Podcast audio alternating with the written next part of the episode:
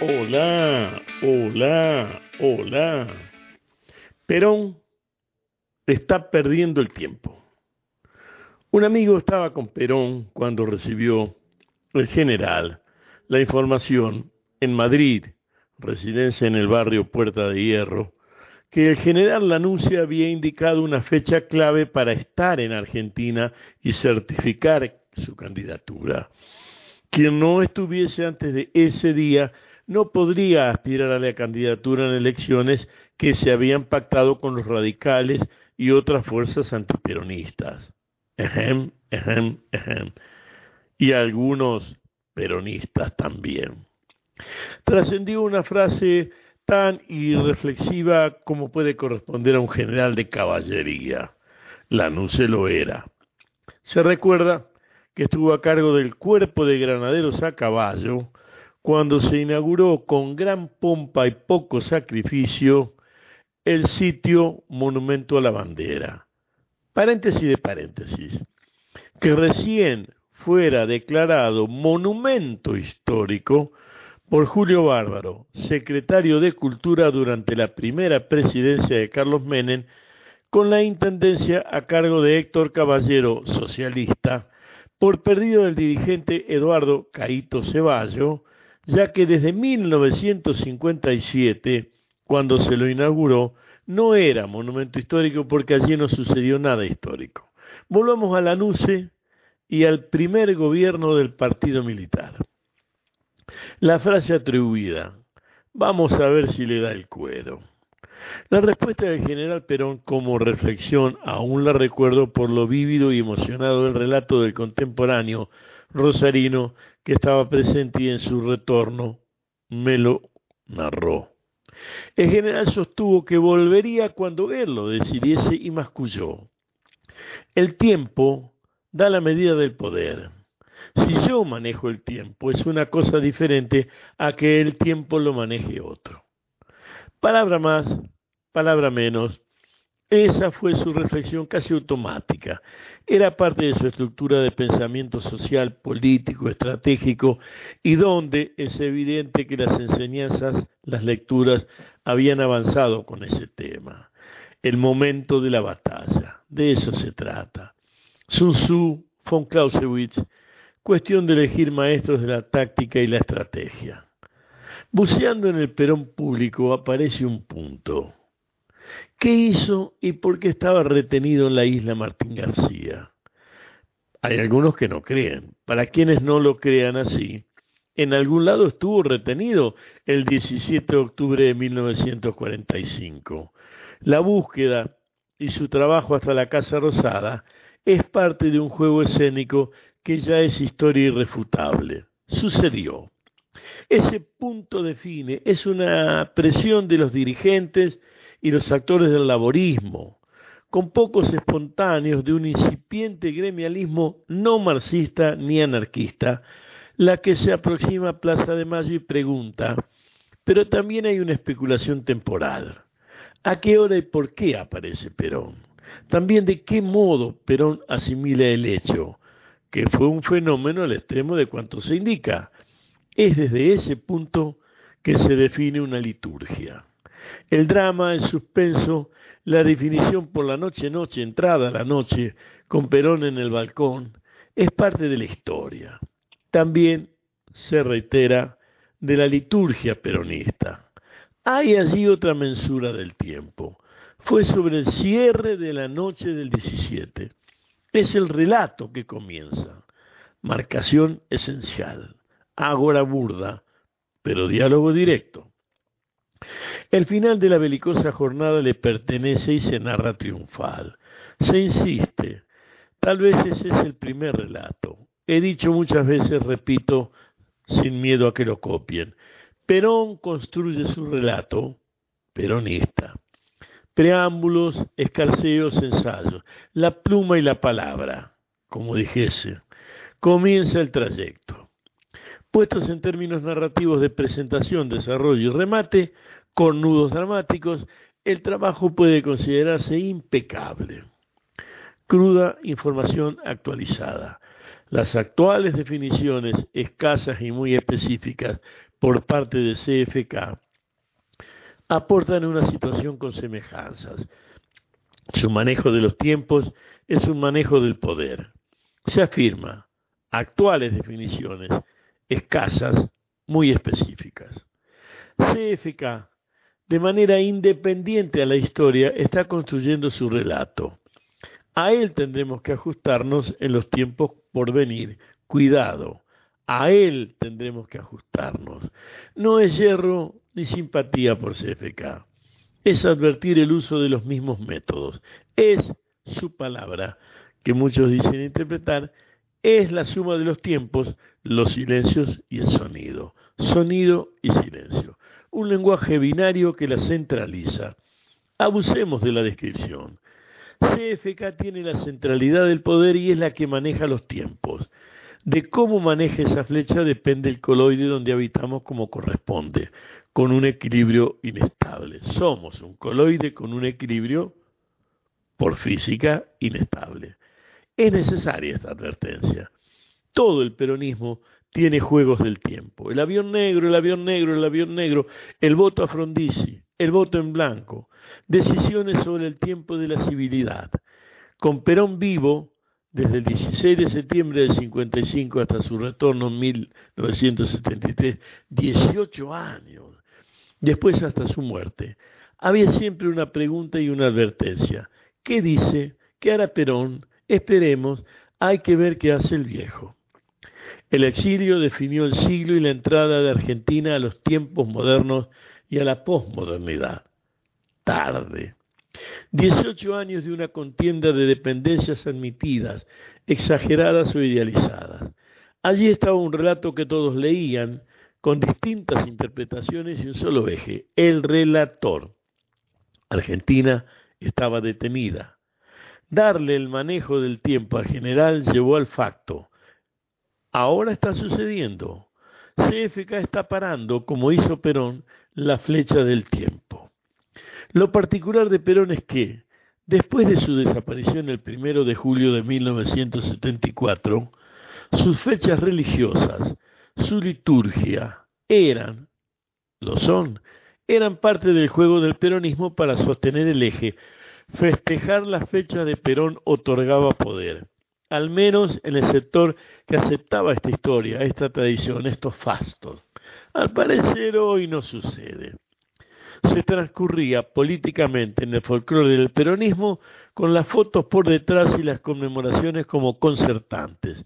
Transcurría, transcurríamos. Es interesante señalar que aquellos que no eran partidarios del relato obligaban a sostenerlo por la vehemencia de su negación. Mucha interpretación sociológica necesita este hecho, el antiperonismo. Negar activamente a Perón lo reponía en eso, en activo. La más torpe de las argucias de sus socios adherentes sostiene el endeble andamiaje de los devotos nostalgiosos. Ah, si Perón viviera. Párrafo aparte el 26 de julio y la muerte de Evita. Sobre esto, sobre Evita y su impulso en la sociedad, pulsión, revancha, adhesión emocional sin reservas, idolatría, sobre la muerte de Evita conviene mirar, el 26 de julio la muerte, conviene mirar con el manejo del tiempo y del suspenso el juego de el renunciamiento. La azarosa perfección de su propia novela. Muere con 32 años de edad. Es el personaje más atrayente. Heroína. La gran serie de televisión desde la nada al poder absoluto y la muerte. Muchos habitantes del inconsciente colectivo la entienden del modo brutal que se explica. Pequeño volcán. Se sabía, estaba decidido, era una imposición militar inabordable, no podía ser candidata. El peronismo logró convertir la decisión de terceros en un renunciamiento histórico. Renuncio a los honores y no a mi puesto de lucha. Aún esta frase es el centro de esa liturgia, un ejemplo feroz del relato. Con mi debilidad, mi pecado, mi claudicación, mi impotencia, construye una historia de martirio y de sacrificio, un círculo perfecto. La, la contundencia del otro que manda es la fuerza de mi triunfo en la narración. Hay hechos actuales que remedan torpemente aquel renunciamiento, torpezas que no le quitan efectividad. Asimilar una palabreja de los aparatos legales de habla inglesa, lawfare, apunta al mismo centro, la hoguera de Juana de Arco. Formidable construcción de un relato. Poco importa la mentira de la frase. En los relatos no se busca la verdad, se busca impacto, penetración y convertir esa narración de los hechos en los hechos mismos. Los relatos reconfiguran el tiempo. Los relatos reconfiguran el tiempo. Es difícil para la historia escapar de cuestiones que los relatos imponen. Hay un ejemplo tremendo. Fueron, son y serán menos de 10.000 los desaparecidos. La constancia legal es inapelable. Fueron, son y serán menos de 10.000 y no sirve para nada. El relato dice 30.000 y así se quedará. La narración de los hechos se convierte al cabo en los hechos mismos. Entre octubre y noviembre cada año aparecen fechas de la liturgia, la última el retorno, que, al considerar las ejes de aquel relato, sirven para demostrar palmariamente qué queda de aquellos amores, como dice la canción francesa. El nacimiento de Perón y la jornada del 17 de octubre del 45 fueron una definición del tiempo clavado allí, pero hay, hay, ya no pesan y llevan un atrevido pensamiento. Se está yendo Perón, se retira de su gran batalla el tiempo y esta etapa de su flecha del tiempo lo encuentra disminuido y debemos interrogarnos concretamente. Perón, ¿está perdiendo el tiempo? Demasiado ruido ambiente para una historia lineal con un protagonista y un coro. Sí, no. A Perón se lo representa. No es necesario abundar en ejemplos. Baste decir que la multiplicidad de actos y el sustantivo presidente pasean por rituales menores, ridículos si se los compara con aquellos, los respetuosos signos de veneración. El presidente del peronismo mandaba sobre el peronismo no parece hoy una certeza. Una representación en tablados menores no es una representación. El hecho más visible es la contundencia de CFK. Tal vez sean los últimos rituales apagados, perdedores definitivos, si se los confronta con la maraña de algoritmos y el looping que las redes encierran en su posesiva existencia. También la variable generación las generaciones, las que conocieron, entendieron o se desentendieron, pero estaban incluidas en aquella contemporánea, han desaparecido. Encontrar a Perón es una tarea de buscadores en ordenadores y celulares. Cuando se puede o se quiera, no hay obligación, no hay ritual, no hay relato, hay, si se quiere, otro modo de Proust y el tiempo perdido. Las redes se comieron a Perón, lo virtualizaron en las 10 líneas de la apertura de Google. Comillas. Juan Domingo Perón fue un político, militar y escritor argentino, tres veces presidente de la Nación, una vez vicepresidente de facto y fundador del peronismo, uno de los movimientos populares más importantes de la historia argentina. Wikipedia. Es necesario advertir, esto sí es un aviso, es necesario advertir, porque no todos miran desde el mismo ventanal. El ritual de esperar el mensajito en redes de CFK tiene más aliento que las fechas claves como las del retorno. Nadie espera un mensajito de Perón. En estos meses el tiempo, como una de las coordenadas que se torció después de la peste, tiene este ritual, menos de 300 caracteres. El peronismo y los que se oponen tienen un punto de encuentro, lo más comentado, con los dos componentes de la pasión, amor y odio. El espacio, completando coordenadas suecas, se amplió. Ahora el mundo es ancho y ajeno, seriamente ancho y ajeno, pero se lo reconoce cercano. Se espera la señal. Estamos a la espera de esa señal y eso le confiere poder a CFK. También es justo advertir, los que nacieron con las redes puestas no son parte de iconografías como aquellas que entusiasmaron a tantos por tanto tiempo. Es de ellos el porvenir y lo perciben diferente. Los que nacieron con las redes puertas permiso, se perciben diferentes. Es otro el juego. Hay una línea del tiempo mundial y un concepto, no hay más acontecimientos únicos. Todos podemos encontrarlo en un archivo en la nube. Los contadores de visitas en la nube dirán cuántos visitan a Perón y cuántas veces, por todos los medios de fantasía, más los reales, manifiestan obedecer o aceptarlo como jefe. Nada. El mandamiento es el que proviene de CFK, que sería infinitamente más visitada que Perón. Amor y odio otra vez. Bueno, poco importa. ¿Es este un número valioso para el total del tránsito en la nube? No. Esperar el mensaje de CFK y actuar en consecuencia es bueno malo, ¿cómo lo calificaría? La desaparición de los rituales de veneración a Perón es bueno, malo, ¿cómo lo calificaría?